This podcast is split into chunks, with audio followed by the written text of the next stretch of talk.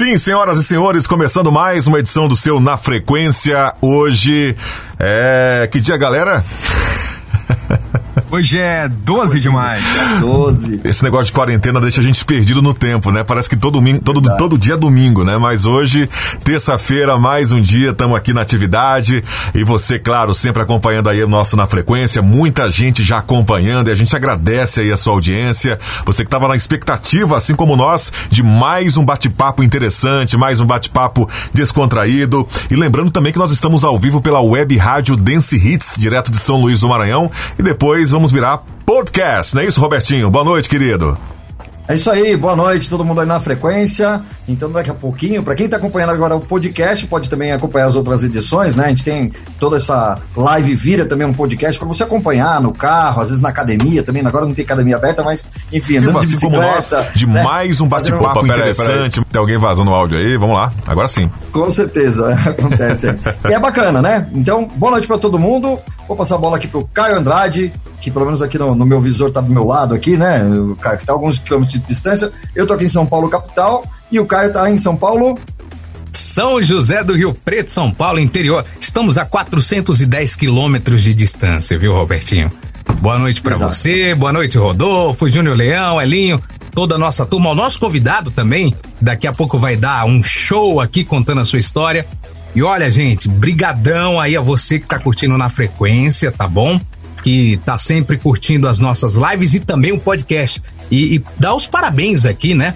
Pro nosso querido Robertinho, que ontem eu acabei acompanhando o podcast e, cara, é fantástico. Fui, fui fazer uma caminhadinha e, e botei no fone. E por mais que a gente participe aqui da live, depois que a gente ouve ou assiste, a gente aprende muito mais. Então Os fica detalhes, a dica né? para você do podcast. Muitos detalhes que às vezes a gente aqui deixa passar, né, Robertinho? Verdade, verdade, é verdade. E é uma experiência diferente, você só ouvir, que é o jeito do rádio, né? É, é. Essa é a experiência do rádio. Esse programa vira, um vídeo vira um programa de rádio que você pode imaginar as coisas e fazer. É, ele é multitarefa, né? Você pode fazer várias outras coisas ouvindo outro conteúdo. Bacana. É e aí, Júnior Leão? Tudo tranquilo? E aí, como é que tá, turma? Boa noite, tudo bom? É, tamo aí para mais um, uma, mais uma live na frequência, recebendo mais um ícone aí, né, da, da, do mundo da locução, da comunicação, do rádio. E a expectativa tá muito boa, acho que o bate-papo vai ser muito construtivo. E participando com a gente aí mais uma vez também, compondo a bancada aqui, Elinho Bonfim. Boa noite, Elinho. Opa, boa noite, Júnior, Rodolfo, Caio, todo mundo aí. Ele Valeu. que veio como convidado da última vez, hoje está participando aqui no, no, do outro lado, vai ser um dos entrevistadores, né, Linho? sim, sim, sim, exato. Trazendo aí o Silvio Vasconcelos, né, aí, amigo de longas datas, né, um super profissional, porque acho que todo mundo vai curtir aí o, as histórias que ele tem para contar, as experiências, né. Bacana. Tá aí, gente, ó, é, lembrando que a gente tem duas pessoas que a gente é, gostaria demais de agradecer, que é, fazem acontecer, ajudam demais nos bastidores aqui do, do Na Frequência, que é o Elinho Bonfim e também o nosso amigo Whindersson Clay, tem dado uma força pra gente, tem apostado demais no projeto, tem abraçou o projeto junto com a gente, né? Ajudando, intermediando, é, é, conseguindo contato com, com os convidados. Enfim, obrigado, Whindersson, obrigado, Elinho. Vocês estão é, ajudando demais o nosso, o nosso projeto a crescer cada vez mais. E agora vamos falar com ele, né? Tá esperando nosso convidado de hoje, Silvio Vasconcelos. Tudo bem, querido? Se apresente aí pro povo. O pessoal com certeza já conhece você, né? Rapaziada, tô aqui ainda. Agora desalinhou a imagem. É, boa noite a todos. É, a, a, inexperiência do, da videoconferência está aqui se materializando ao vivo. Mas assim, cada dia a gente também aprende uma coisa nova, né? Nesse, nessa situação, eu, muito bom. Eu tenho o imenso prazer de estar com vocês aqui. Fiquei muito feliz com o convite que fizeram. O Elinho me abordou há algumas semanas. É, inicialmente a data seria uma, mas depois as coisas acabaram se rearrumando para essa data de hoje. Eu fico muito feliz de vocês terem me convidado. Estou aqui escondido na minha caverna no Rio de Janeiro, diante desse isolamento social que está sendo imposto a todo mundo, por um bom motivo, todo mundo quer sair vivo dessa. Então, é, eu ainda estou aprendendo a olhar em tudo e conhecer todos vocês. Peço perdão também, porque eu guardei aqui os nomes, anotei Rodolfo, Robertinho, Caio e Júnior Leão. Porém, eu ainda vou identificar onde está a barba de cada um. Vamos lá. Prazer, Júnior Leão. Prazer, Prazer Rodolfo. Caio. Opa. Rodolfo. Beleza. E o Robertinho por aqui. Falou, Robertinho. Como a gente estava falando antes da live, né? O Robertinho também é muito famoso, participou de Malhação, agora ele tá com a barba. pra, gente, pra gente lembrar, né, Rodolfo? Malhação é, de quem, né? É o cabeção da, da Malhação, né? Essa, Olha essa foto, ele, essa foto ele pegou. Essa foto ele pegou lá no, no, no. De onde foi lá, o Robertinho? No flogão, né? flogão, né, cara? Bom, gente. Vamos ao que interessa. Olha a foto dele aí, ó. Cabeção na malhação. É, parece ou não parece, Leão? idêntico, idêntico. Olha aí, ó. É isso mesmo. Ah, tem aquele... Vamos pro que interessa, gente. Vamos lá. Vamos que interessa. Tem aquele, che... aquele chevetinho ainda aí, o Robertinho, aquele cheve... Como é que chamava? Aquele... Progromóvel, é. Bom, antes, ó, galera, bom, antes de mais nada... Vou falar pra vocês ah. uma coisa, ó. Para quem está chegando agora na live, a, a, e até para o Silvio, a gente já se apresentou aí. Silvio, eu, a, nós todos fomos à caça de informações aí sobre a sua pessoa e é muito difícil de conseguir, né? Muito Jura? difícil. Juro. Eu, eu vi um bate-papo seu. É, eu não, eu me esqueci o nome do canal do rapaz, mas eu achei muito Fabiano, Fabiano. Fabiano. Isso, do, do, é do Fabiano, Fabiano do. Olha quem tá falando, alguma coisa assim? Isso, exatamente. Poxa, muito legal. Sim. E você bem sincero, né? Infelizmente, nós, locutores aqui meio que de São Paulo, a gente não conhece muito a galera do Rio de Janeiro, né? É, a gente conhece a sua voz, né? Que já entrou aí nas nossas casas e tudo mais. Mas eu queria saber de você, pra gente começar esse, esse bate-papo. É, quem é o Silvio? Por onde que tudo começou? É, conta um pouquinho dessa história aí pra gente. Bom, se a gente for desconstruir o Silvio de 2020, é meio complicado. Agora, eu posso falar a, partir de 80 e 1980, quando eu de fato me envolvi muito mais com a indústria do entretenimento. Eu era discotecário, isso já revela um pouco a minha meu prazo de validade. E eu, com o tempo, fui de fato me envolvendo cada vez mais com essa indústria. Já trazia, desde a infância, nos concursos de leitura da escola pública, é, um traço de alguma coerência no jogo das palavras.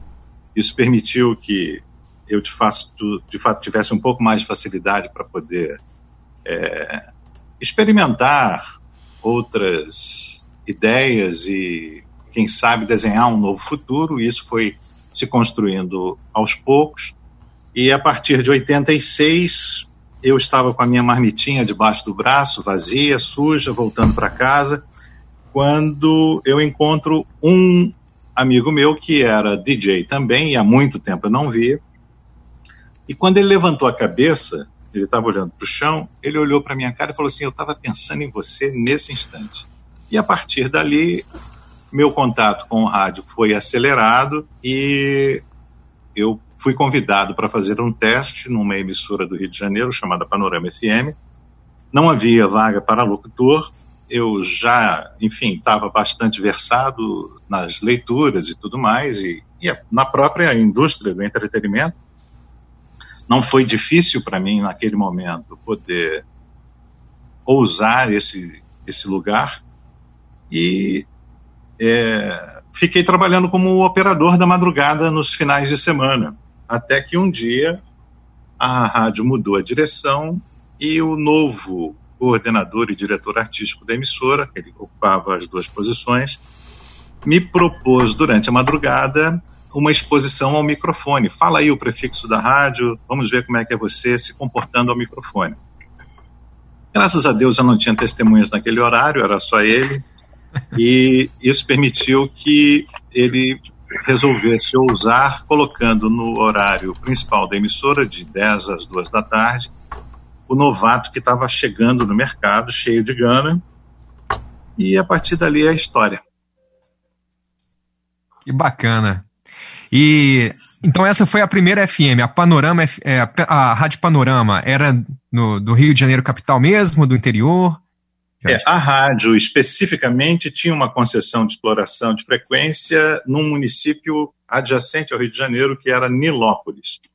Uhum. É, porém, a antena ficava no Sumaré, junto com as outras emissoras, por força justamente da melhor mirada é, do sinal para a cidade. Isso fez com que é, o próprio dono da emissora também ousasse, na época, nós é, fomos a primeira emissora do Rio de Janeiro a usar o DAT, nós substituímos as cartucheiras na época pelo Digital Audio Tape, e a partir dali também teve uma mesa Soundcraft, aquelas coisas todas que foram surgindo. A mesa Gate foi sendo aposentada. E a gente estava num playground ali experimentando muita coisa naquele momento, todo mundo engatinhando ainda, tentando oferecer um novo modelo de programação de emissora de rádio, é, e ao qual a minha personalidade, a minha maneira de lidar com a informação acabou é, me permitindo justamente abrir essa senda aí, né? E a partir dali, três anos depois, eu fui convidado em 89 para é, trabalhar na Rádio Jornal do Brasil AM, né? Que era uma emissora já de 50 anos na época, né? É, foi muito importante, transmitiu o discurso de Hitler, por exemplo, convocando para a guerra. Então, eu passei dois meses enfurnado no arquivo sonoro da Rádio Jornal do Brasil, tentando me nutrir de toda a salvaguarda para não fazer merda no ar. E isso fez com que eu fosse pedir demissão no primeiro final de semana trabalhando na emissora. então foi meio traumatizante essa, essa história. Assim, me parece que, que, que a rádio Jornal do Brasil já era uma, uma rádio assim que você gostava bastante, que era é, você admirava, né? Então foi uma oportunidade bem interessante de fazer é. parte dessa, dessa equipe. E aí, ô, ô Silvio, conta pra gente, porque muita muito locutor do interior tem isso, né? É aquele nervosismo quando consegue subir um degrau, quando consegue ir para alguma emissora que, que admira, é, que, que é uma, uma referência para ele. Quando chega para fazer essa estreia, de repente bate um nervosismo, bate uma insegurança. E isso é uma coisa natural do humano, acho que acontece com todo mundo, né? É, dependendo muito do momento em que você dá esse start, né? Se você tem um arcabouço de maturidade, de experiência, né? Isso vai te dar um outro nível de serenidade. Se você, de fato, é plenamente cru, as coisas vão te castigar ao máximo, como numa turbulência num voo. E isso vai fazer com que você chame todos os santos para tentar passar aquele maremoto. e como é que você fez para superar isso? Olha, eu, eu acredito num rádio que sirva a população. Né? Eu não gosto de um rádio que está calcado num modelo que se serve da concessão para é, não incluir a população nos ideais que, na verdade, rondam e alimentam e sustentam é, aquele que quer levar a palavra a alguém, que quer levar de forma mais purificada possível, se possível, é, essa informação ao público. Eu, na verdade, me identifico muito mais com este tipo de programação, por ter sido DJ durante muito tempo e antes disso ter nutrido este sonho ainda enquanto ouvinte, eu acabei me identificando muito mais com um modelo de rádio que me dava um retorno muito imediato da minha ação, porque o público estava ali respondendo e trocando e mandando e falando, do que especificamente me escorar numa programação top 40 e é, som na caixa. Eu acho que é uma oportunidade de distanciamento, é um, é um tempo que, obviamente, isso tem o seu momento, mas para mim especificamente, eu acho que eu serviria melhor a um outro modelo do que a este é, de vitrolão. Entendi. Então, foi por isso que você decidiu a, a, a pedir a, a, demissão, assim, no primeiro final de semana da, é porque, da emissora? O que, que houve? É, eu, é, a gente, quando tem esse dom da palavra, é, a gente pode, de alguma maneira, canalizar isso para uma coisa boa, para um resultado bom para nós, ou para um resultado meio nebuloso, né? E eu, especificamente, ganhei a confiança de todo mundo de forma quase instantânea, porque como eu me preparei para a emissora durante três anos, eu acabei, de fato, chegando pronto. E, de fato, estava.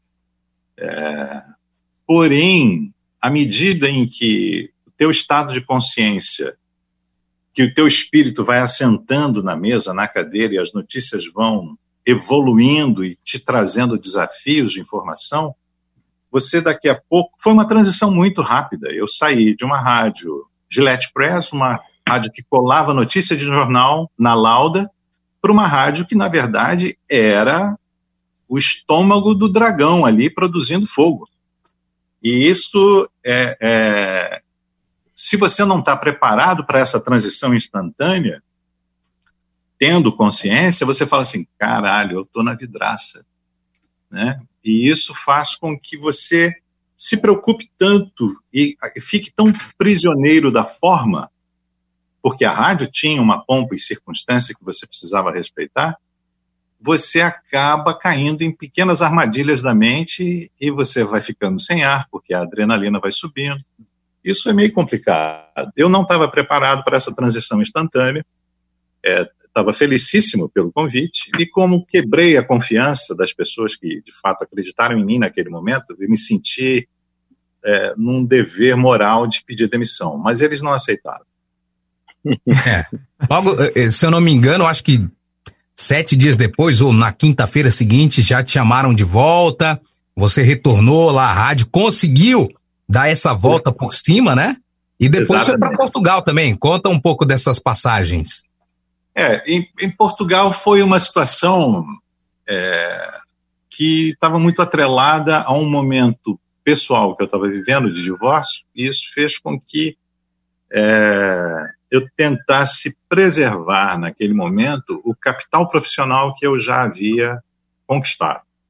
Eu já havia adentrado num mundo que sim, me dava bastante visibilidade e espaço no mercado publicitário, eu já explorava bastante essa, essas possibilidades e oportunidades, mas o emocional estava bastante bagunçado e eu então um dia trabalhando recebo um convite para trabalhar em Portugal. Eu instantaneamente pedi demissão, fui me resguardar em Portugal por nove meses é, e pari um outro Silvio depois disso. foi para a Rádio Você Cidade? foi para onde? Eu fui para o sul do país, numa região chamada Algarve. é uma região, é uma região turística, mas tem um turismo que é essencialmente europeu. 65% dos turistas da ocasião em que eu vivi eram ingleses, os restantes eram alemães, e depois isso ia diminuindo, mas sempre em relação aos países é, da OTAN especificamente. Mas eram, Portugal tem um fluxo de turistas que é cinco ou seis vezes maior do que o de, do Brasil. Então isso fez com que na região onde eu estava eu tivesse contato com uma exposição de um público internacional um pouco maior. E a mentalidade é um pouco diferente da, do que é encontrada aqui. Né? Você tem uma, uma outra circunstância que também fez com que eu tivesse que passar por um processo de aprendizado forte e num curto espaço de tempo, porque você tem que se ambientar a um jogo que já está com a bola rolando. É, você vai conhecer o teu técnico antes de, de do, do, juiz de jogar no campo. E isso tudo numa época que era 1990, onde o Brasil ainda estava começando a almejar um novo governo, né? não havia se concluído o primeiro ano, o primeiro governo do Sarney, na verdade. Sarney teve um mandato só, mas era 89, era um período de grande inflação, depois teve plano Collor. Isso fez com que a abertura para o mercado internacional se desse nesta época. E nesta época acabei eu indo para Portugal. Né? Então havia também uma grande desinformação da minha parte em relação a uma vida na Europa na época, que era uma situação que eu não almejava, não me preparei para isso. E eu sou bastante meticuloso nessa circunstância, eu gosto de me preparar para aquilo que eu vou me entregar. É... E isso fez com que as coisas fossem dar muito certo para mim num, num determinado momento da minha estada em Portugal. Mas eu precisei passar por um período de aprendizagem. Eu, dos locutores que foi, foram para lá, fui o único que é, levei terno, gravata, sapatos, aquelas coisas todas, enquanto os outros colegas foram mais informais. Então, eu acabei inserido em ambientes é, que foram bastante é, referenciais para mim, mas é, eu não, meu coração não estava em Portugal, meu coração estava no Brasil. Então, nove meses depois, eu acabei voltando e fui trabalhei um, uma semana na Globo FM no Rio de Janeiro. É, e a turma da Rádio JBAM, quando me ouviu no ar, falou assim: não, vem para cá. Né? E voltei para para a JBAM até os últimos dias dela em 93. A rádio foi vendida quando eu estava de férias. Ô Silvio, e, e, essa emissora que você fez parte em Portugal, era um projeto é, de rádio para brasileiros? Como é que era? era? Era a Rádio Cidade ou não? Não, não. É, o que ocorreu em Portugal foi o seguinte: Portugal pleiteia a sua posição dentro da comunidade europeia mas Portugal estava bastante é, distante dos seus colegas de comunidade. Então, ele precisou de muita injeção de capital, assim como a Grécia, para poder é, nivelar os serviços públicos à altura dos outros parceiros do bloco. Então, para que você tenha uma ideia, Portugal, à época em que eu lá estive, tinha o o, o penúltimo serviço de saúde pública da comunidade, ou seja, era o penúltimo lugar. É, a, o último era de fato a Grécia, que estava bem comprometida por uma série de circunstâncias que, que foram se sucedendo na Grécia por força de golpe militar, problemas de crise financeira e tudo mais. Então, Portugal teve que se modernizar bastante. O governo é, não autorizava a exploração das frequências de rádio para iniciativa privada, as rádios eram oficiais, e o governo, então, para se adequar às regras da comunidade, faz uma licitação pública convocando as pessoas a apresentarem projetos para a emissora. A pessoa que me contratou, me contratou para trabalhar lá, era dono de uma olaria. O cara fabricava tijolo mas o projeto dele foi aprovado. Ele não tinha nenhuma vocação. Então, quando eu aceitei o convite, eu achei que, por força do universo onde eu estava inserido no Rio de Janeiro, aquele que me chamava tinha paridade de armas, mas não, uhum. o sujeito ele não tinha nenhum preparo, não tinha nenhuma informação e teve a sorte de ser aprovado no projeto que foi oferecido, até porque ele foi o único na região dele que apresentou uma solicitação de frequência. E isso fez com que a mesa fosse francesa, o microfone alemão, tinha um outro microfone russo, um monte de. um balaio de gatos. Isso fez com que é, eu fosse contratado para trabalhar como programador e também como locutor no horário. Né? E é também uma outra circunstância, porque o ouvinte é outro. Então você pega os seus parâmetros, leva para um lugar, arma o teu barraco e daqui a pouco você tem que incendiar ele porque o teu barraco não serve para nada onde você for. Uhum. Caramba, que interessante, que história interessante. No Algarve, eu já, eu já prestei bastante serviço para Alvor FM, lá do Algarve. É, né? Se, eu não me engano, é, é de Portimão. É, tem essa, essa é, cidade Portimão, lá. Portimão deve ficar, eu acho que é uns 100 ou 150 quilômetros de. Eu acho que é uma distância um pouco maior do que Campinas e São Paulo. Ah, tá. Bacana. Entendeu? Então, Ô, Silvio, e, e, a Transamérica, você já teve uma passagem pela Transamérica também? Isso foi depois de, de, de Portugal? Foi antes ou, ou não? Não, não, não, eu não tive passagem pela Transamérica. As emissoras de. Cidade, Rádio Cidade, né? É, a Rádio Cidade, o que ocorre? É, quando eu voltei, eu saí do Brasil em setembro de 90 e voltei em maio de 91. É, 18 de maio de 91. E quando eu volto, eu volto já trabalhando, voltei com um resquício de sotaque português que eu já tinha adquirido, né? Olha que coisa. Então, em nove meses, tinha, deu? Em nove meses, exatamente. Mas já tinha para um, uma, uma pequena interação com o público lusitano e isso acabou influindo no, no meu modo de falar. E eu, mas consegui desconstruir isso rápido também. Não demorou muito, né? Porque quando eu fui fazer o primeiro comercial era para o Banco Nacional na época. Era um comercial de um patrocínio do Ayrton Senna, eu acho. E o dono da produtora falou assim: Porra, tu voltou com sotaque? Isso, isso foi meio complicado, né? Porque assim, eu cheguei num sábado, na segunda-feira eu já estava gravando. Então, é, eu nesse momento, né, a minha vida ia fluía muito bem. E eu não podia reclamar, não. Eu aproveitei muito tudo que eu pude. E o fato, voltando a um ponto inicial aí da abertura, o fato de, de, de, haver uma certa dificuldade em obter informação a meu respeito é porque eu, de fato, pouco falo de mim. Eu falo das coisas, não falo de mim.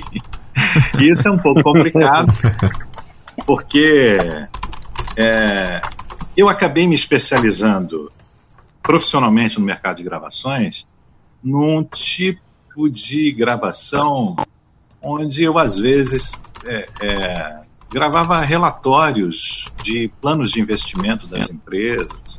Então, há um, um compromisso de sigilo, né? em relação a esse tipo de informação. E eu não podia me orgulhar nem me ufanar de estar fazendo isso ou aquilo, porque era uma situação que exigia muita descrição da minha parte. Né? E isso fez com que eu ficasse relativamente anônimo para é, um mundo que não me requisitava profissionalmente. Entendi, bacana. Onde entra a locução publicitária, onde entra esse lance da, da Globosat, como que foi essa construção? E, e você estava falando aí sobre não contar, não falar muito sobre você, e, e, o projeto na frequência, ele vem na contramão disso, porque Exato. a gente quer saber de você, é, é, o que você fez para chegar até onde você está. Porque aqui a nossa ideia, Silvio, é passar uma mensagem sempre positiva para quem, no, quem nos assiste ou para a galera que está ouvindo a gente agora, por exemplo, num podcast, é, que essa pessoa ela pode chegar também lá, não é verdade? E é. a gente quer saber os caminhos, como funcionou esses caminhos para você aí. Olha, essa mágica, ela é operada de forma individual e intransferível. Né? A gente tem, de fato, uma situação que se coloca para a gente e a gente precisa mergulhar nela é, com as referências que a gente tem. Né? No meu caso especificamente, eu tinha um universo profissional de audição de locutores muito vasto. O mercado carioca, na época, tinha ícones da, da locução, nós, nós trazíamos uma tradição da era de ouro do rádio, aquelas coisas todas, mas havia um novo mundo surgindo, e esse mundo era justamente a criação da Rádio Cidade, era, era um universo desafiador com profissionais extremamente versáteis e ricos, e a, havia também uma circunstância que era de abertura democrática do país naquela ocasião, e isso fazia com que houvesse um entusiasmo constante e diário. Esse contágio positivo acabou moldando um modelo de rádio que ficou indissociado do FM. Então, todos os locutores acabaram, de, de alguma forma, virando uma cópia carbono daqueles locutores que serviram ao primeiro time da Rádio Cidade. Né? Entre estes times havia o Fernando Mansur, que era o locutor com o qual eu me identificava mais à época, mas haviam outros, cada um com o seu estilo, cada um com uma pegada de abordagem de microfone que encantava, que nivelava o jogo na programação. Isso fez com que, tanto no FM quanto no AM, eu tivesse vastas referências e pudesse, de alguma maneira, almejar uma, um lugar nesse time. Obviamente que eu era uma pessoa completamente despreparada né, para isso. Eu era um amante do rádio, como tem muito garoto, por exemplo, que consegue decorar a enciclopédia do futebol de uma forma avassaladora e você não consegue sequer esboçar qualquer comentário futebolístico com o sujeito, porque ele já virou quase um doutor honoris causa do futebol. E isso faz com que é, é, eu tivesse que comer muito feijão para tentar chegar na maçaneta que esses caras tocavam. Isso, é, é, esse esforço pessoal que cada um desenvolve, né, é, ele precisa ter de fato um compromisso, um norte para você buscar. Eu, de fato, é, é, queria ser parte de um time. Eu não sabia se eu teria condições para isso, é, mas o que houve foi que este excesso de preparação, essas brincadeiras com as picapes dos bailes, fazendo a cabeça das músicas, tudo isso foi de forma me azeitando e um dia a bola quicou na área e eu chutei.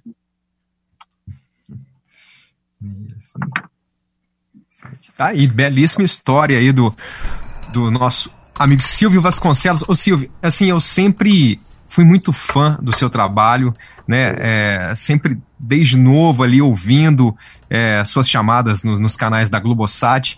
E assim, eu sempre comentei, sempre, né? Comentava com quem tivesse comigo, minha esposa, minha mãe, sempre falei, eu adoro essa voz. É uma voz. Voz marcante, né? ela é, é uma voz suave. Ela Sim. foge daquele padrão de, de voz uhum. padrão de televisão, aquela voz mais aveludada, mais grave. É uma voz leve, é uma voz é, é, prazerosa, né? É, realmente é, né? É, bem marcante mesmo uhum. o estilo de, de, locução do Silvio. Uhum. Muito é, eu, eu, tive, eu tive muita sorte nesta época, que veja, eu cheguei em maio de 91 ao Brasil, vindo de Portugal. É, fui trabalhando, tocando a minha vida, fazendo todos os contatos que eu havia desfeito até aquele momento. E em novembro de 91, ou seja, alguns meses depois, eu sete meses depois, eu recebi uma ligação de um amigo meu locutor, um grande amigo meu chamado Vanderlei Gonçalves, e o Vanderlei é dono de produtora aqui no Rio de Janeiro, ele era a voz da Mundial Comando Jovem. E ele ele estava trabalhando como locutor de chamadas na Globosat. Então, Silvio, é, uma pergunta. Quantos estilos de voz assim você faz, né? Porque eu lembro que tinha o GNT, né? Você gravava no estilo, né? Sport TV, outro estilo, né? Multishow, né? Aquela coisa já mais agressiva e tal, né? O canal Viva, né? É, e tinha assim, as vindas da Rádio Cidade, já outro estilo, né? E é, eu não sei se você se recorda, acredito que acho que do, no ano no ano 2000, é, acho que você teve aqui em, em Recife, é, acho que não, não, foi em Maceió. Nós fomos gravar 2006, uma vinheta aqui para a Rádio Jornal, né? Que é Isso. sistema 2006, né? Então, Isso. 14 anos, né? Um dia desse, né? então, assim, e não sei se você se recorda, né? Então, assim, às três e meia da tarde, né? Sem almoçar, né? Íamos comer um peixe na telha, né? Lá em, em Maceió, e falar logo e tal, né? E na hora de gravar, você falou, e aí? Falei, ó, tem um desafio aí que o sistema lá é, é SBT, então não pode ser nada de Globosat, nada, então assim, você teve que meio que inventar, né, criar uma nova voz lá. Então, facilidade, né, e, e assim, lembrar quantos estilos, né, você tem de mudar né, a, a voz, né? Eu, eu, confesso a você que essas coisas, é, a Globosat ela me, me permitiu uma oportunidade valiosíssima, porque eu tinha uma demanda diária de produção é, que durou mais de 15 anos, num volume de gravações bastante alto. E, apesar de eu já ter aí é, alguns anos gravando no mercado publicitário, onde eu comecei dentro de um estilo compatível à minha faixa etária, era uma coisa mais jovem e tudo mais, é, eu acabei, diante do que foi evoluindo no mercado de gravações, que você era chamado às vezes para fazer um, um, trabalho onde o criativo da agência era um poeta, era um escritor. Então o sujeito ele tinha uma uma sensibilidade para o texto que exigia de você alguma flexibilidade na interpretação às vezes. E isso foi fazendo com que eu fosse recusado em muitos trabalhos, mas também é, é, aprendesse a fazer a coisa meio à força em outros. E isso foi permitindo que, humildemente, eu fosse lidando com um tom sob demanda, né? Ah, faz uma voz mais assim, faz uma voz mais assada. Que, como já vinha no mercado publicitário, dentro de uma pegada que me permitia ter uma identidade mais própria, porque óbvio que quando você é, começa, você vai se servindo das referências, tal e qual como um aluno de uma aula de dança ou de arte marcial que vai olhando para o seu mestre e vai praticando quase que como diante de um espelho. Você está olhando aquele cara e vai copiar aquele movimento, aquele golpe, até que de fato isso tudo se torne orgânico e você possa ter domínio do teu movimento, é, leva um tempo, né? mas você acaba abandonando essas referências para caminhar pelo teu caminho. E foi o que, de fato, já vinha acontecendo comigo há alguns anos. Isso me permitiu, num primeiro momento, homenagear aqueles que me serviram de referência, mas depois eu precisei assinar o cheque com o um nome próprio.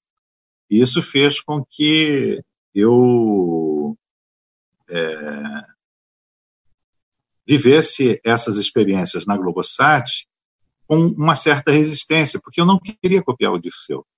Eu achava que eu, é, é, havia uma oportunidade valiosa na Globosat de poder ter uma nova abordagem, principalmente porque a comunicação era completamente diferente daquela que havia na TV Globo na época. E é, a partir do segundo diretor, eu tive mais liberdade para buscar o tom do texto. Então, o redator estava muito próximo de mim, a gente podia é, colaborar um com o outro para que eu pudesse entregar aquilo que ele esperava dentro de uma situação que não me violentasse. Né? E isso foi possível. E você ter essa oportunidade dentro de uma empresa com a estrutura da Globo, de profissionalismo, de, de resposta e de capacidade tecnológica para você poder se sentir estimulado a, a desafiar, né? Isso é muito rico. É um, eu tentei de todas as formas aproveitar isso da melhor maneira possível. Por isso fui tentando. É, é, você imagina, eu gravava cinco canais de cinema na época: Telecine 1, 2, 3, 4, 5. Cada canal era dedicado a um segmento do cinema. Então, você tinha um canal dos clássicos, você tinha um canal disso, você tinha uns canais de ação e tudo mais. você, você ia, e concomitantemente, além de gravar para esses canais, eu também fazia, é, junto com o Jorge Ramos, no Rio de Janeiro, as gravações dos lançamentos dos estúdios de cinema internacionais. Sim. Né? Então, é, o Jorge, ele, ele servia aos filmes mais dramáticos e aqueles onde, de fato, o orçamento cinematográfico era poupudo, e eu atendia um pouco mais aos filmes de efeitos especiais, desenhos, ou filmes jovens e românticos, né, comédias românticas e tal. Isso também foi dando o traquejo, foi ajudando a, a, a criar maleabilidade, porque você precisa entregar aquilo que o cliente o, que o cliente está esperando, né? E, e quando você tem um convite onde você sai, a virtualidade na época ainda não era uma, uma situação é, confortável como é hoje, apesar de ela ter as suas pegadinhas, é, quando você está dentro de um universo criativo, é, você também se exige um pouco mais e precisa é, se esforçar para continuar merecedor daquele ambiente, porque senão o nego te dá um pé na bunda. Verdade. Verdade. Ô, ô, Silvio, e esse, esse trabalho como voz da, da Globosat, você acha que foi uma vitrine, assim, para mais trabalhos é, no mercado publicitário? Te ajudou de alguma forma? Olha, é, a época, os primeiros dez anos da empresa, é, não a, a, convivência profissional com um canal de televisão não influiu em nada. A partir do momento em que, de fato, um maior número de pessoas passa a ser a pertencer à base de assinantes da emissora, você tem uma ideia, em, em, em números, eu posso mensurar isso. No primeiro mês de trabalho na Globosat, a Globosat tinha mil assinantes. Esses mil assinantes eram a rede hoteleira no Rio de Janeiro. É, quando eu saí da Globosat em março de 2018, a Globosat tinha 18 milhões de assinantes.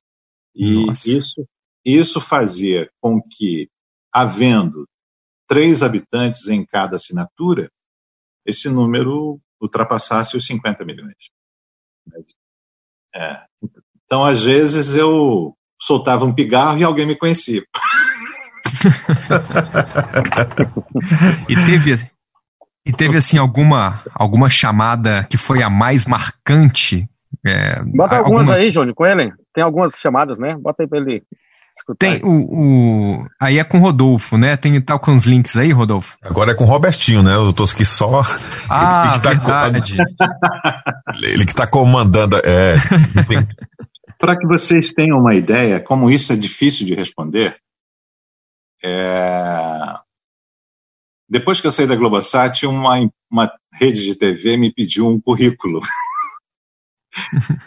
e eu, é... eu nunca tinha feito um currículo na vida. E acabei, então, fazendo esse currículo. E eu tinha esses números por estimativa, né?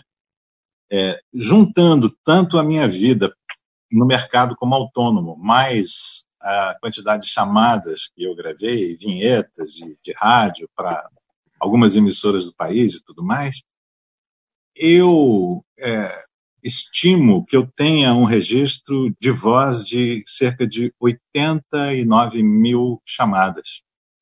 Então, é, não dá para você, em 26 anos, hoje, obviamente, eu tenho 30 e poucos anos de profissão mas a Globosat tem 28 anos, 29 anos agora. Então, é, não dá para, nesse tempo, como eu gravava para vários canais, eu gravava às vezes 20 chamadas por dia. Você imagina isso de segunda a sexta-feira, né? Então, assim, havia, havia, eu acho que a chamada mais importante é aquela que te garante a vaga, né? Legal, então, realmente. É, é, é, houve, houve situações, por exemplo, teve uma situação em que o o diretor-presidente da emissora é, precisava gravar uma chamada a uma hora da manhã de um sábado para domingo, porque ele teria que viajar com esta chamada editada ainda na madrugada de domingo, porque o voo dele era internacional na no próprio domingo. E o meu coordenador me ligou e falou: Silvio, você está acordado? Eu falei: estou. Né? Você pode gravar um negócio para mim? Posso. E o negócio chegou em cinco minutos para ele. Né? E o diretor que estava ao lado dele falou assim: Mas ele tinha estúdio? e, e, e, eu entreguei aquilo que esperava. Né? Então, quando você entrega aquilo que, que, que alguém espera, é, é, é uma marca que você obtém, né? Eu, de fato, tive a felicidade de é, é, é, fazer isso, tanto que um amigo uma vez brincou comigo, ele falou assim, você deixa as pessoas mal acostumadas, porque na época eu fui um dos, fui um, praticamente o um precursor no Rio de Janeiro para ter um estúdio dentro de casa. É, isso teve vários motivos mas é, as pessoas, quando eu comuniquei a elas que eu tinha uma cabine de locução é, dentro de casa, muitos tentaram me jogar no descrédito, até porque isso se tornava uma ameaça para dono de produtora, porque como eu poderia ter um estúdio e eu iria quebrar uma relação de serviço com de fornecimento, então começou a se criar tanto fantasma em torno disso. Eu falava assim: eu não sou seu concorrente, eu sou a sua sala virtual né? E isso Sim. eu tentei de todas as formas tranquilizar. Isso era 2001. Eu gravo em casa desde 2001. Mas eu, durante a última metade da década de 90, fiquei instalando modem na casa de publicitário. Fiquei sugerindo às pessoas de usar softwares de comunicação, e o primeiro deles para Mac era o First Class, que era um software canadense, que era usado como intranet nas emissoras e, e também nas próprias agências de publicidade, onde era possível você compartilhar em, em, em é, tela gráfica imagem e som. Então você mandava foto, mandava áudio, que era a característica do Mac na época que o Windows não conseguia entregar. Então, isso me permitiu ter uma certa capilaridade no sentido de, de ganhar é, permissão desses produtores para poder gravar numa época em que, na verdade, todo mundo, de alguma forma, controlava a porta de entrada do navio negreiro, né, onde você era um escravo de luxo. Eu não sei se é a voz do, do Silvio, eu acho que deve ser, não sei se ele fazia todos os oferecimentos, mas também não sei porquê é, é a primeira vez que eu assinei uma TV por assinatura em 2002, que eu botei lá no, no, na Multishow e tinha uma chamada que na hora que eu ouvi aquilo me impactou, que era uma chamada do Big Brother Brasil, aquele momento antes do Big Brother Brasil, que acabava na Globo e começava na Multishow. Big Brother Brasil, oferecimento Blackbuster. E não, aqui... não, não é ele. Não, não é você, Silvio? Não, não, não era ele, não. Ele não, não gravava é, os oferecimentos. Quem que era essa voz? Só a chamada. Ah, é, olha, nós tivemos alguns locutores do chamado OPEC, né? Que é o, e é, alguns foram mais transitórios que outros. Né? O Alexandre Tavares era a voz que durante muito tempo gravou. Eu não sei nem se ele ainda grava. É, mas o Alexandre era uma destas vozes que eu me lembro, mas teve o Mário Esteves, teve outras pessoas que. Aliás, o Mário Esteves não, estou confundindo. Mas o Alexandre foi o mais assíduo, né, dentro desse tipo de gravação de rabichos de oferecimento. Ah, tá, mas aquela introdução é, é, era sua. É, eu tinha um acordo. É, quando eu, quando eu limitei aos primeiros 10 anos da emissora, dela não fazer muita diferença na minha vida profissional, é, no que tange a, a, a, ser um cartão de visitas para que eu pudesse obter mais trabalhos, né, é, é que justamente quando a emissora passa a ter uma base maior de assinantes, as pessoas começaram a, a ver que alguns comerciais da programação eram também com a minha voz. E alguns comerciais de é, anunciantes. Né? E isto começou a gerar um certo conflito interno dentro da empresa, porque é, eu não era. Obviamente que numa hora como essa, onde você entra em alguns radares de guerra, você é, a tua cabeça é posta a prêmio, porque as pessoas vão falar assim, porra, mas ele está comendo dos dois lados, como é que é isso, né? E então eu até brinquei nessa época que eu falei assim, olha, eu trago meu bloco de notas fiscais, a gente faz a soma dos meses todos do ano, tira uma média, acrescenta 50% e eu fico numa boa. feliz da vida. É, tá aqui, hotel, hotel, hotéis incríveis, canal Bis. Pode ser o canal Bis agora? Sim. Vamos lá então. Você é da geração que acredita que o rock é um estilo de vida? Não consegue se satisfazer com apenas algumas horinhas de show? Então esse dia foi feito especialmente para você. Dia do Rock. 24 horas de shows com as maiores bandas e astros do gênero musical. Música em alta. Maravilha, que voz, hein? É como, Leão, é, como, é, como, né? é como o Leão falou, não é aquela voz que a gente é habituado a ouvir, aquela voz padrão é de, bem grave, né? Aquela voz bem, bem, bem macia, bem sutil, mas muito boa e com certeza. Costumo dizer, Rodolfo, que tá ah. mastigando cada letra que tá falando e passa pra gente uma interpretação bem natural, bem suave, né, cara? É, o Elinho tá ouvindo aí, o Elinho tá atrapalhando aí, meu irmão. o, Elinho, o Elinho tá acompanhando o áudio. Tá, vamos lá. Mas tá, tá vazando aí. Outro lado. Vamos lá pro outro aqui, né? Uh, temos hotéis vou, incríveis. Antes, antes de vocês soltarem, eu vou, sol, eu vou dar uma saída da tela rapidinho, só para pegar mais alguns links e já volto. Tranquilo, vamos lá. Vamos ouvir hotéis incríveis. E não, vamos aqui, o Brasil visto de cima. Vamos lá. Lugar acima de tudo bonito por natureza.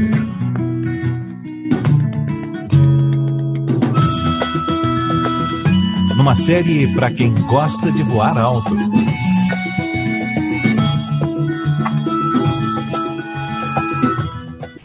Brasil visto de cima. De segunda a sexta, dez e meia da noite, no Mais Globossatos. Maravilha, sensacional, né? É... Tem, tem outro aí, Elinho? Lugar acima de tudo bonito por natureza. Beleza, porque eu vou repetir aqui de novo. É isso aí, hoje tá tenso, né? Mas tá bom demais, o pessoal tá participando aqui, mandando, inclusive, perguntas. Já que eu consegui colocar os áudios aqui, vamos aproveitar também e colocar as perguntas aí pro, do, do pessoal, né, que tá interagindo com a gente. É, tem pergunta aqui do Marcelo B1 de Brasília. Boa noite, Mas... amigos do Na Frequência. Cada semana uma celebridade de alto nível e hoje não poderia ser diferente. Silvio Vasconcelos. Que honra, que felicidade em assistir essa live com esse ícone da comunicação. O Silvio, a minha pergunta vai para você. Após essa pandemia, após toda essa loucura, o que você acredita que vai acontecer com os profissionais que gravam para produtoras, emissoras de rádio, são vozes padrão, locutores que assinam grandes empresas e até mesmo o pessoal de menor potencial. O que você acha que vai acontecer em relação a valores? alguns locutores que a gente tem menos acesso, será que se tornarão mais acessíveis após essa pandemia? É isso aí. Boa noite e saúde a todos. É, muito obrigado pelas palavras. É um desafio a gente tentar construir um futuro dentro desse cenário. É, futurologia é um exercício furado para todo mundo, é, principalmente quando a gente não domina a história. Né? E no caso em questão, eu acho que já existe uma transformação há muito tempo que permite que é, as pessoas fiquem totalmente desafiadas a uma realidade profissional que vai provocar mudanças extraordinárias e monstruosas em muita, muitos lugares do mundo. Né? a gente, por exemplo, tem no Brasil a decisão do próprio Grupo Globo de acabar com a Rádio Globo de São Paulo no próximo dia 31 de maio agora. Então, é uma rádio AM que disputou com as outras é, de forma acirrada e essa situação devido à pandemia ela vai exigir um realinhamento de, de inteligências para poder, poder fazer o mundo funcionar de uma maneira em que todo mundo possa ser incluído nele. Perdão, não será fácil. A gente vai dar um salto muito grande agora no país em forçar uma adesão a um consumo online que até então era claudicante no país. Você tinha uma parte da população que não era versada na utilização de serviços online. Você hoje tem um aumento exponencial de vendas de eletrodomésticos e outras mercadorias é, por força da pandemia. O próprio exercício de ir à loteria fazer um jogo da Mega Sena agora é online. Então, isso ganhou um salto grande por força do isolamento social e dos bloqueios que estão sendo impostos em muitas cidades. No campo da locução, especificamente, a, a gente já vinha sofrendo é, um, uma transformação grande porque as redes sociais, de alguma maneira, acabaram tendo uma prevalência sobre os veículos da mídia tradicional é, dentro de uma situação que coloca o mundo hoje na autogestão. O indivíduo com o celular, ele gera a sua própria vida sem precisar de intermediários. E dentro desse cenário, a nossa condição enquanto profissionais, desculpe a minha visão sombria, é irrelevante. Por força é, justamente de uma situação em que nós teremos que desconstruir os parâmetros que nos trouxeram aqui e tentar fundar uma nova vida com o jogo em andamento. É, há uma demanda grande por conteúdo, nós precisamos nos ajustar a isso, mas o rádio e a própria televisão mesmo, a própria, a própria Globo teve que se adaptar e criar um produto para é, disputar com Netflix e com o Prime da Amazon. Então, a Globoplay hoje tem um nível de acesso e demanda extremamente alto, que vai, de fato, centrar o usuário do serviço cada vez mais diretamente a estas empresas, sem precisar de um tradutor, de um intermediário. Isso é, é, nos coloca numa situação desafiadora, porque, é, de fato, aquele que tentou explorar a sua condição de medalhão até aqui, ele, vai continuar medalhão. Ele não precisa é, se desconstruir tanto, mas ele vai precisar de mais maleabilidade para lidar com as transformações que estão provocando todo mundo, porque a fila anda. Né? Verdade. Ô Silvio, participando com a gente aqui, o Thales de Mileto, que é um, um grande locutor também ali do, do interior de São, São Paulo, Paulo, Vale, vale é. do Paraíba, né?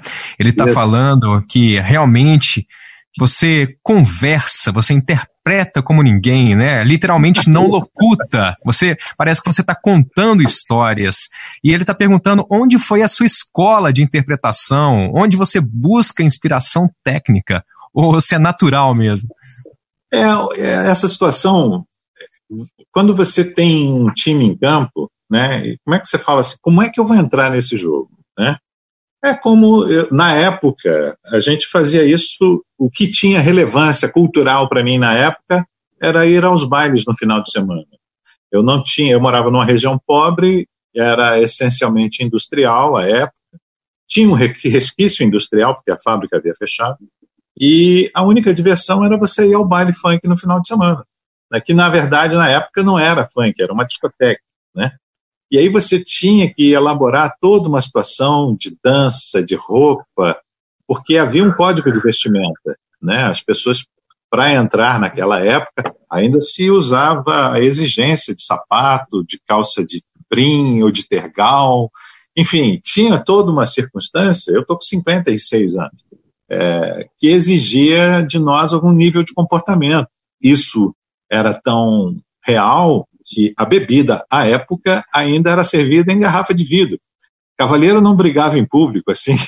Então, tinha toda uma, uma situação de cortejo na hora até da, da própria da própria sedução, né?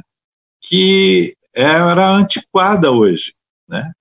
Isso, isso é, é, exigiu de mim essa situação, porque eu estava numa condição muito inferior no sentido de almejar algo que estava muito acima do degrau da escada que eu estava.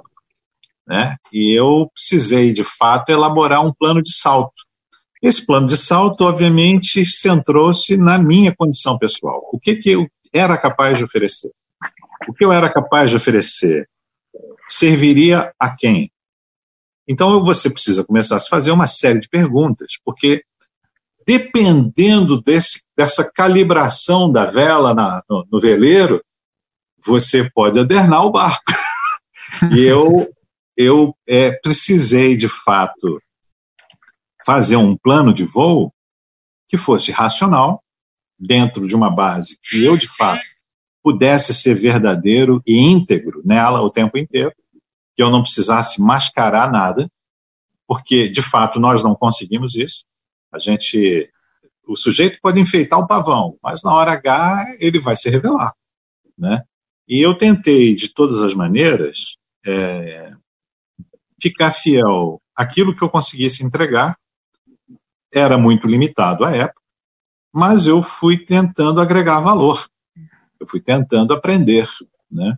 E cada um me ensinou muito a fazer isso. Eu era um pentelho. Os locutores, quando me viam, falavam assim: puta merda, lá vem aquele mala. Porque eu, eu era aquele cara que fazia perguntas, mas as perguntas que eu fazia, elas não estavam no campo profissional, elas estavam no campo do desafio, né? elas estavam no campo da existência. Isso permitiu, de fato, que eu pudesse é, é, ter uma atitude não só é, é perante. Oi? Tem algum áudio vazando aí, pessoal. É. Então, isso, isso acabou fazendo com que a minha preparação passasse muito mais pela existência do que pela preparação profissional, que foi, na verdade, com a bola rolando, né? E, e não, esse tom tá errado, não, você está cantando aqui, não, você, então você vai ajustando isso, opa, pera lá, deixa eu caber nessa roupa, né? E, e não há, de fato, assim, uma, uma experiência transferível como um pendrive. Né? Você, você vai, de fato, adquirindo isso diante do teu campo de observação. Então, como observador, eu tentei ser o mais agnóstico possível. Eu não tive uma preferência. Ah, eu me identifico. Não, eu me identifico com tudo, eu estou aberto a tudo. E é o que eu, na verdade, tento trazer até os dias de hoje. Né? Óbvio que isso, é, eu acho que a vida pessoal e a vida profissional, ela vai se misturando com o tempo. E, e, e você vai dando caráter a tudo, não, obviamente, para que a relação social chegue ao ponto de você pedir um beijo na namorada como se estivesse vendendo um DVD. Mas é necessário que você lide com, com, com a circunstância de tal maneira para que possa ser coerente, né? para que você fique confortável de não ser uma invenção meio fajuta de você mesmo profissionalmente. Né? Não dá para caminhar é, de forma distinta isso. Né? Você vai fazer escolhas aí. Você tem responsabilidades, principalmente gravando de casa. Eu gravando de casa, tive momentos aqui que eu tive vergonha das escolhas que fiz e, e, e confessei isso nos jantares com as filhas, né? E ser pai de duas meninas e um menino me ajudou também a, a ser extremamente desafiado para tentar entender não só o universo feminino, mas também na minha condição de pai. Né? E aí o repertório vai enriquecendo. Você Bacana. falou que você grava em casa, né, Silvio? O que, que você usa aí para gravar? Quais, quais são os equipamentos que você usa para gravar aí hoje? Eu tenho uma. Eu já tive vários, né? É, eu tive essencialmente M-Box, depois eu tive uma interface Firewire, que eu agora era uma Duet da Apogee. Apogee. É, é, depois eu comprei uma Scarlett agregada a um Universal Audio 610 MK2, um preamp. É, tenho alguns microfones, mas o meu preferido é um Audio Técnica CL4033. Legal. Dá, dá para perceber que você se amarra assim, em tecnologia, né, né Silvio? Você está sempre ligado, até pelo, pelo que você comentou de, de ser pioneiro em montar um home studio. É, eu, eu no início, chega um momento que você precisa ficar mais leve na caminhada. Né? E eu hoje me desobrigo a estar tá extremamente atualizado com a última NAB que tem. Né? É eu difícil, não tenho, né? Eu não, é, é, fica uma situação em que, na verdade, você, na verdade, está tá em que turf que você está? Qual é a corrida de cavalo que você quer, quer participar? Né? E, e, eu fui. Isso aconteceu também com a música, né? Uma namorada que era tão fã de Michael Jackson que eu falava assim, caralho, ela sabe até da cueca do cara.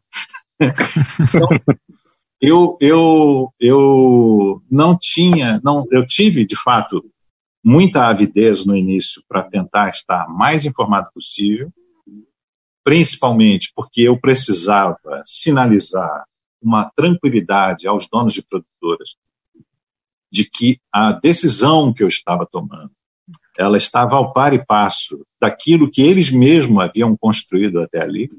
Então, era preciso dar a eles uma resposta à altura, e quando eles começaram a receber meu áudio, eles perceberam que eu não estava de brincadeira e isso permitiu que eu, de fato, as pessoas ficassem até mal acostumadas, me mandavam textos da sexta-feira, mas para entregar na segunda, porque o cara já queria, já sabia que durante o final de semana, em algum momento, eu ia fazer uma gravação, com ou sem sotaque de botequim.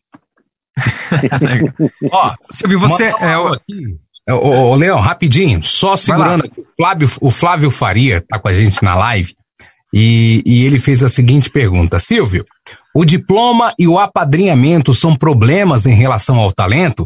Pois muitos bons profissionais estão espalhados por todo o Brasil e não têm oportunidade ou são excluídos dos grandes centros. Mas sem relação a merecimento, porque o cara que estudou, pagou e tem o seu direito, mas nem sempre tem o talento. Diz aí. Olha, eu particularmente não tenho diploma especificamente, né? É, eu tenho diversas lacunas no meu conhecimento que, sob o rigor científico, eu viraria meramente uma bactéria num canto de uma sala. Agora, eu tenho é, a, a certeza de que você precisa, de fato, estar muito preparado para quando te chamam para jogar. Essa oportunidade, eu, no meu caso, eu só posso falar do meu exemplo, eu não posso falar de outro. É, no meu caso especificamente, ela não foi cavada. Né? Eu, na verdade, tentei aproveitar as situações que se apresentaram para mim. E o mais humilde dos trabalhos gera o segundo trabalho. E se você vai conseguindo atender as expectativas do teu contratante, o terceiro, o quarto, o quinto vão sendo uma realidade na sua vida. E um dia a sua reputação chega ao live da frequência, né? Então, é, é, eu particularmente, usando o meu exemplo, o primeiro comercial que eu gravei foi em 13 de abril de 1987. Foi uma promoção do Lucky Strike Moto Emotion. Era uma promoção de motocross agregado a uma marca de cigarros. Com o tempo eu ganhei maturidade o suficiente para não aceitar mais participar de produtos da indústria tabagista. Mas naquela ocasião, eu me lancei nesse desafio de fazer um teste de locução e fui aprovado. Né? É, esse trabalho, eu só fui voltar ao estúdio para fazer uma nova gravação comercial quatro meses depois. E depois esse ato foi diminuindo, essa janela de tempo foi se estreitando até ela ser cotidiana. Então tinha dias em que eu ia, que eu acordava, saía para a rua e ao final do dia tinha gravado 20 comerciais em diversas produtoras, né? E isso é, é... mas isso foi uma fase, né? Essas fases elas é, é são determinadas por isso. Vai chegar um momento em que alguma oportunidade vai se apresentar para você. Então, o diploma, ele é importantíssimo, mas ele não resolve o jogo. O que resolve o jogo é, é, de fato, você diante do gol. Você vai conseguir entregar com ou sem diploma? Isso é o que é o mais importante. Então, eu, particularmente, no, nos meus momentos de ócio, e eles hoje são enormes, eu tenho a, o hábito de ler e eu leio e eu pratico todo tipo de leitura. Eu, às vezes, me gravo com, em poesias que eu falo assim, que merda. Mas eu estou ali praticando aquilo, como um músico está ensaiando o seu piano todo dia. Né? E por mais que, que, que seja uma situação extremamente triste de você estar se autoavaliando sem ninguém, e vai chegar um momento em que você tem a opção de se tornar esquizofrênico, de tanto falar consigo mesmo, né, que você precisa também ter cuidado em relação a isso. Senão, daqui a pouco, você se basta. E não é verdade. Ô Silvio, eu fico assim, abismado de, de ver como combinou a sua voz com, com o projeto da FM O Dia, que o slogan deles é alegria que irradia e realmente a sua voz, ela passa uma alegria sem precisar gritar, né, sem precisar se exceder, um tom ali gostoso, uma, uma locução leve e alto astral. Então, eu queria que você falasse um pouco desse projeto, como é que surgiu, surgiu essa oportunidade de ser a voz padrão da FM O Dia, é, o que, que significa esse trabalho para você, você se diverte fazendo? Sim, eu não, eu, eu me divirto com, eu me entrego em todo o trabalho que eu faço. Se eu não tiver afim de fazer, eu não faço. Né? E no que diz respeito à FM o dia, eu estava longe do FM há muito tempo. E eu estava tão longe do FM que eu nem era mais ouvinte de FM. E a minha vida tinha mudado, o meu radar tinha ido para um outro escopo da vida. E eu acabei é, ligando para um amigo meu para me informar. Falei, e aí, como é que estão as coisas? Né? Ah, mas assim, foi uma situação extremamente desinteressada. Né? Eu só queria saber das novidades. Né? Pô, Silvão, quanto tempo! Blá, blá, blá, blá, blá, E eu falei, não, cara, eu tô, eu tô tão por fora que eu não sei mais como é que é o rádio hoje, né? Como é que, quem são as pessoas, quem é que está mandando, quem não está mandando, né? E ganhei ali uma pequena aula da, do meu colega e me despedi, normalmente, né? No dia seguinte o telefone tocou. Era, era justamente o coordenador da FM o Dia, que era o Markson, e o Markson queria conversar comigo. Né? Eu, porque ele soube por A mais B e, e é, que eu estava é, disposto a voltar para o rádio. E se deu assim, não, eu, não, eu não fui assim, eu não planejei uma coisa, vou abordar fulano que criará a ponte para ciclano. Não. Eu só fiz uma ligação para bater um papo com um colega que há muito tempo eu não falava com ele. É, e quando surgiu o convite, fui para lá. A, o Eloy de Carlo era o locutor de chamadas da época. Eu, eu me fizeram uma proposta, eu aceitei a proposta porque foi assim tiro e queda. É, eu saio da emissora na rua do Riachuelo, na calçada ainda do prédio da FM o dia, eu pego o telefone e ligo para o Eloy. Falei, Eloy, deu-se o seguinte, e falei com o Eloy, olha, aconteceu isso, isso e isso, eu aceitei a proposta, eu estava de fato envergonhado, mas me fizeram uma proposta e eu acho que nessa hora é necessário haver uma cortesia profissional entre os colegas é, quando não se constrói a derrubada de alguém, e não foi o caso. E eu então liguei para Eloy, e ele falou ah, isso é assim mesmo, não sei o quê, bababá. Mas eu sempre tive essa preocupação em tentar não pisar no terreno de ninguém. É óbvio que é, é, já havia alguém ocupando aquele trono, né? mas a emissora me fez um convite, eu achei a proposta interessante, contrapropus, obviamente. É, houve uma pequena conversa em relação àquilo que estava me oferecendo, e eu então passei a ser exclusivamente um locutor de chamadas da programação, né? É, fazendo a parte promocional da emissora, onde faço até hoje, e é, tentando dar o meu melhor apesar da idade. ah, não, mas com certeza deu certo, viu? Porque é um trabalho magnífico e é uma, uma emissora que conquistou não só o Carioca, mas o Brasil inteiro, né? FM O Dia virou uma grande referência hoje no Brasil é. inteiro. É, é uma, uma rádio realmente muito diferente, muito alegre, muito descontraída, muito viva. É, eu, nós temos uma frequência é, em parceria em Belém e outra em Manaus, né?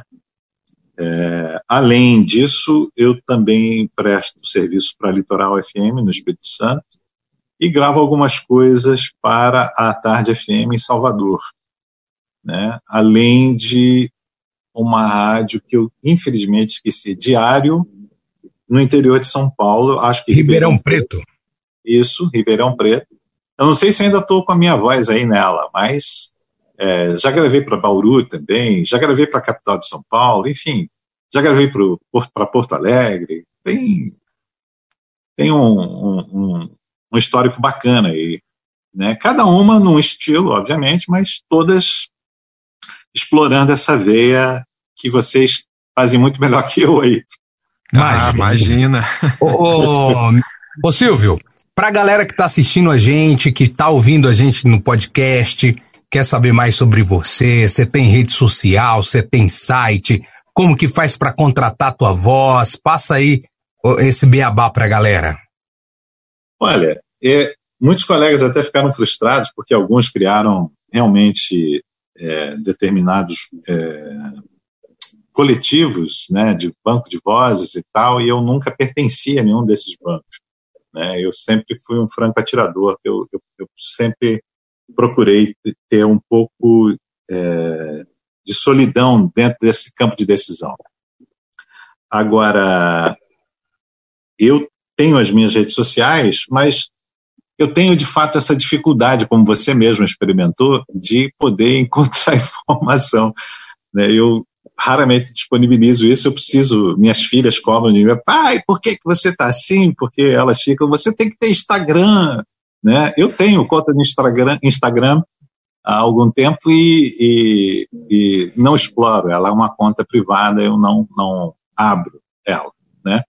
É, eu então tenho é, eu tenho o meu site que eu preciso rehospedar em outro provedor, eu tenho o meu domínio, silviovasconcelos.com, que está completamente capenga, é, mas eu é, é o celular e o WhatsApp.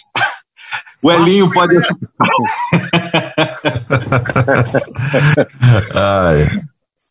a Rádio Cidade, né? Não contou uh, o Bom, início, a Rádio né? Cidade. Não, é, a Rádio Cidade, vou, vou ser breve nela. É, em 93, eu, em 92, na verdade, é, me fizeram uma proposta de ser a voz da Rádio Cidade. E é, haviam diversos locutores do Sistema Jornal do Brasil de Rádio que gravavam para a Rádio Cidade à época, é, participavam da roupagem da programação. E é, quando me convidaram, as pessoas ficaram um pouco chateadas, porque é, a minha atitude, desde o meu primeiro dia dentro do Sistema Jornal do Brasil de Rádio, foi a de ter uma relação profissional com a emissora, não uma relação de amizade. Então, eu nunca pedi um ingresso, nem uma camisa, nem um chaveiro da emissora. E eu é, agi assim porque eu queria ter independência para poder dizer não sempre que possível. É, isso fez com que, quando me convidaram para fazer o teste na Rádio Cidade, eu cobrasse para ser a voz da emissora. E o coordenador, que estava muito mal acostumado à época, falou assim: Nossa, mas você vai falar para todo o Brasil? Eu falei: Eu já falo. Né? E eu. É... E quando. E ficaram mais chateados os colegas comigo porque aceitaram a minha cobrança. E eu fui contratado para trabalhar é, na emissora e trabalhei até 1999 fazendo é, gravação de vinhetas e chamadas. Né? Isso se deu principalmente porque é muito complicado quando você entra num grande grupo de comunicação e saber qual vai ser a sua atitude profissional. E a minha, como eu tinha uma condição muito humilde à época e precisava é, galgar posições, eu precisava, eu tinha ambição, eu tinha vontade de crescer, de construir a minha vida e sustentar meus filhos também, obviamente. Eu então é, me recordo que a minha carteira eu tinha acabado de entregar ao meu coordenador na Rádio JB FM AM depois que fui do, depois da, da, deles me garantirem assim, não, a, aquele vexame que você deu está tudo certo, pode vir, vem, vem ficar com a gente. E quando eu entreguei a minha carteira de trabalho para a assinatura e eu caminho para o corredor, o chefe dos operadores me chama no canto e fala assim: Olha, tem um contato publicitário da rádio que está precisando fazer uma gravação para uma concessionária e a gente gostaria de gravar com a sua voz. Você pode ajudar ele? Eu falei: Qual é o cachê? Ele: Não, não tem cachê. Eu falei: Você desculpe, então não tem trabalho. Né? E essa situação é muito delicada, principalmente quando você está começando num lugar onde você não conhece ninguém. Né? E eu sempre tentei, de alguma maneira, é, é, tentar angariar respeito por aquilo que eu dou, né? não por aquilo no, no que diz respeito à contratação, à relação profissional. Isso só me favoreceu. É, é, óbvio que isso te deixa um pouco mais solitário no início, você aparentemente tem menos amigos ou amiguinhos, mas é, é do jogo, né? E isso fez com que eu tivesse essa relação profissional com a Rádio Cidade. Eu era um locutor da casa numa emissora, mas cobrava para trabalhar na outra. É, é, é, é, o lance da valorização, né? Hoje eu, inclusive, falei para um amigo: se você não valoriza o seu trabalho, os outros não vão valorizar. Então você está dando uma aula de como se valorizar a, a voz, de como se valorizar aí o trabalho, e isso é muito bacana. É, confiança é sexy. Se você não abusa dela, você fica tesudo. É verdade. Bom, gente. Silvio, para a gente fechar, é, o, com mais uma pergunta aqui do, do, do Thales. Uhum. É, o que, que consome a sua audiência hoje em dia? É uma rádio, um podcast, um, um canal de televisão? O que mais que te agrada? O que mais você é, consome sua audiência hoje? Eu, é, como eu não hoje especificamente, eu sou muito mais leitor do que falador. É, nós estamos em tempos bastante desafiadores e eu acho que eu sou ainda um anão para esses novos tempos que estão chegando. E isso exige de mim um, um compromisso de tentar usar a lupa que eu cultivo há tanto tempo e tentar, de alguma maneira, construir um novo caminho. Eu não optei pelo podcast é, porque, como fui precursor de muita coisa lá atrás, é, financeiramente eu daria um tiro no meu pé se fizesse o meu trabalho de graça é, é, como podcaster, né? E isso então eu descartei já lá atrás, ou até mesmo o vídeo também nunca foi a minha atração específica. Eu tive várias oportunidades para isso. É, então eu, eu é óbvio que parte das minhas escolhas, apesar delas parecerem exitosas para vocês, elas também me penalizaram bastante. Porque quando você faz algumas escolhas muito específicas, você você perde espaço, né? E eu acabei perdendo muito espaço profissional justamente por não querer fazer mais determinado tipo de, de trabalho ou projeto, ou de ter uma relação profissional que pudesse ser abusiva por parte do contratante, né? Quando você passa a trabalhar por conta própria, é, é, dentro de um universo que você desconstrói, né?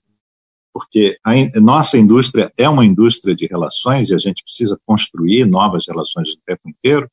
Isolados em casa, nós perdemos muito com isso. E, e é muito complicado é, você tentar caminhar na crista da onda o tempo inteiro.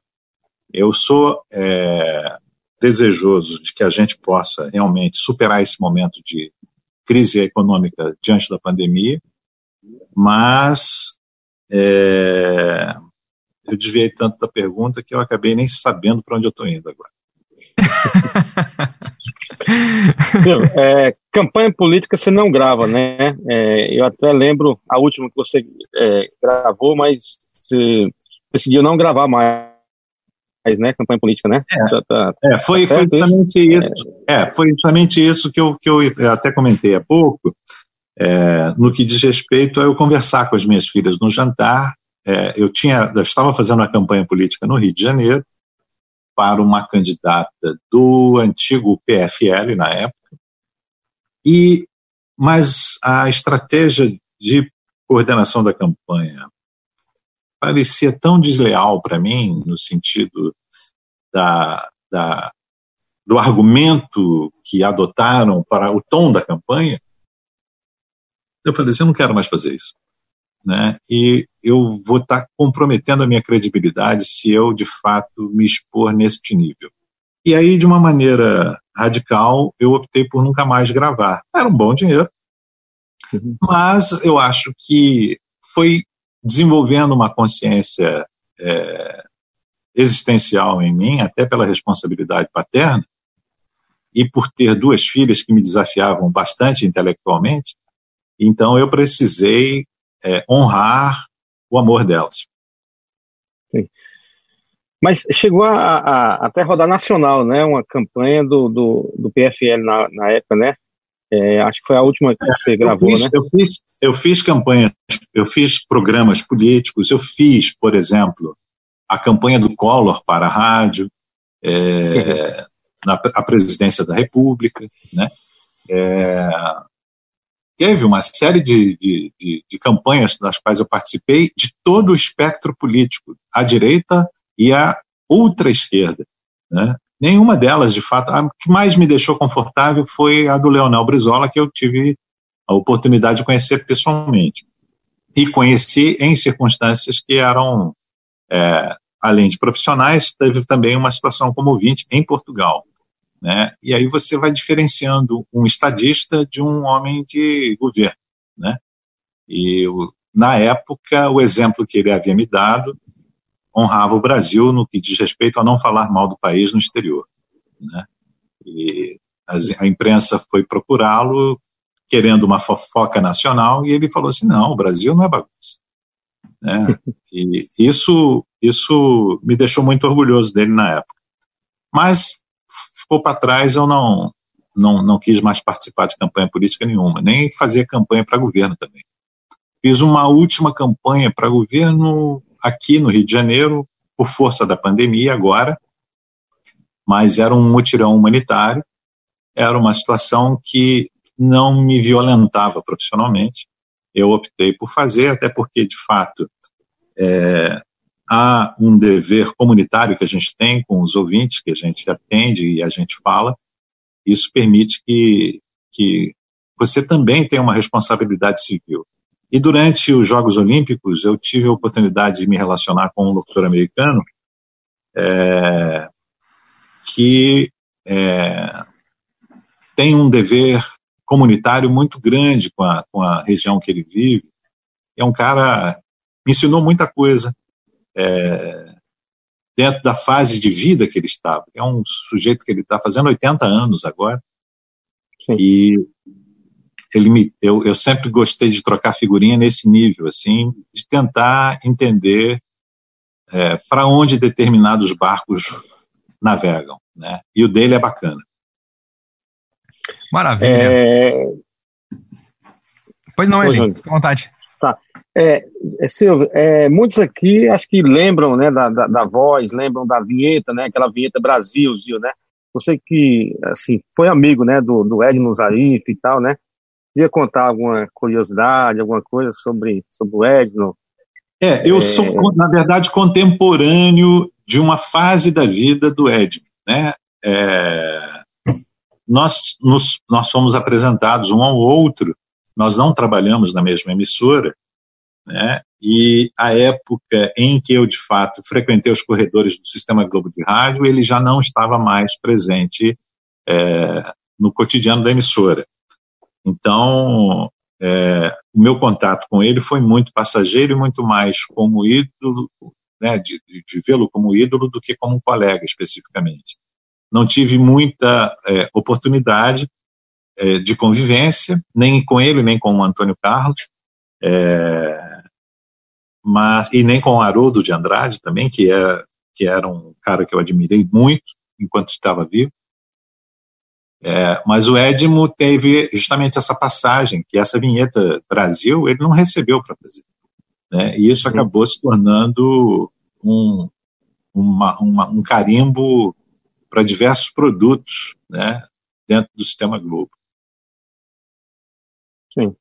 É isso aí, meu povo! Gente, vamos aqui agradecer o nosso convidado, já praticamente com as interrupções, né? Chegamos a quase duas horas de live. É, pedir desculpa ao nosso público por todos os problemas técnicos. A Michele a, ainda escreveu aqui. Infelizmente, hoje aconteceu, gente. Nunca tivemos problemas técnicos é, é, com internet, né? Até quando a energia do Rodolfo não estava muito legal ali, a gente conseguiu contornar. Mas eu tenho certeza que todos os problemas não não tiraram o brilho do nosso convidado, que tem uma história muito bacana, né? E a gente fica muito feliz em deixar isso registrado, ô, ô Silvio, porque com certeza muita gente lá na frente vai procurar, eu, deixa eu pesquisar aqui um pouquinho do Silvio, ver como que o Silvio era, como que era a locução do Silvio. Então a gente está registrando isso hoje aqui no YouTube, vai virar um podcast depois, e nós aqui do Na Frequência queremos te agradecer demais, de todo coração Prazer é todo meu. Eu realmente me senti muito honrado com o convite do Elinho e de vocês, é, principalmente porque eu, nesse momento, estou quase um ermitão aqui, dentro desse, dessa caverna. Né, esse vírus está poderoso por aí, e isso faz com que eu só tenha a agradecer a vocês. Muito grato mesmo. Nós que agradecemos, obrigado mesmo pela oportunidade e muito sucesso. Obrigado para vocês também. Tudo de bom. Vamos agradecer o Elinho, né? O Elinho. É. Que... O Elinho foi o patrono disso. o Elinho não deixa. O Elinho não deixa passar nada também. lembrou de muita coisa que a gente de repente não, né, não conhecia da história. Mas, enfim, rapaziada, eu quero pedir desculpa também mais uma vez aqui aos nossos é, telespectadores, é, ao nosso convidado e se pintar de repente uma outra oportunidade para você falar com a gente melhor, sem interrupções, vai ser muito prazeroso e vai ser muito bacana para a gente também aprender muito mais com você, né? Obrigado, que isso. Então é isso, pessoal. Ó, lembrando que na a gente sempre tem que anunciar. Você quer anunciar o Leão? Quem vai ser o próximo Deixa entrevistado? Na próxima terça-feira? Deixa eu falar aqui pra galera do, do nosso Instagram, cara. Segue a gente lá no Instagram também.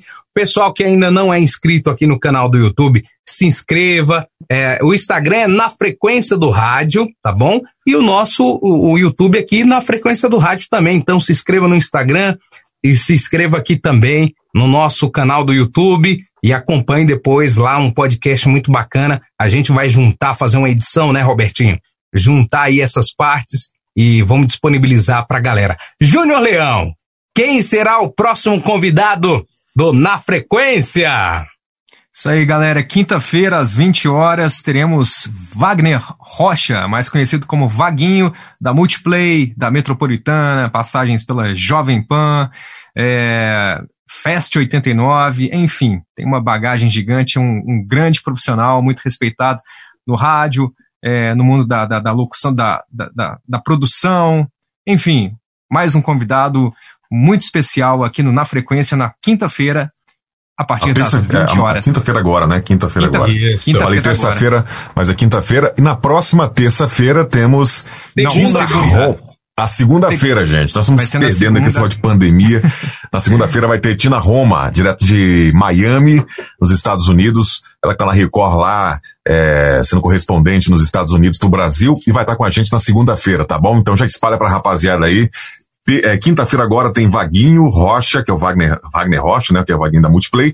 E na segunda-feira, às oito da noite, temos a Tina Roma, direto de Miami, tá bom? O pessoal, vamos deixar o nosso convidado agora descansar, curtir a família, né? E muito obrigado mais uma vez por sua participação. Tamo junto aí e até a próxima live aqui no Na Frequência. Robertinho, Valeu. com você aí.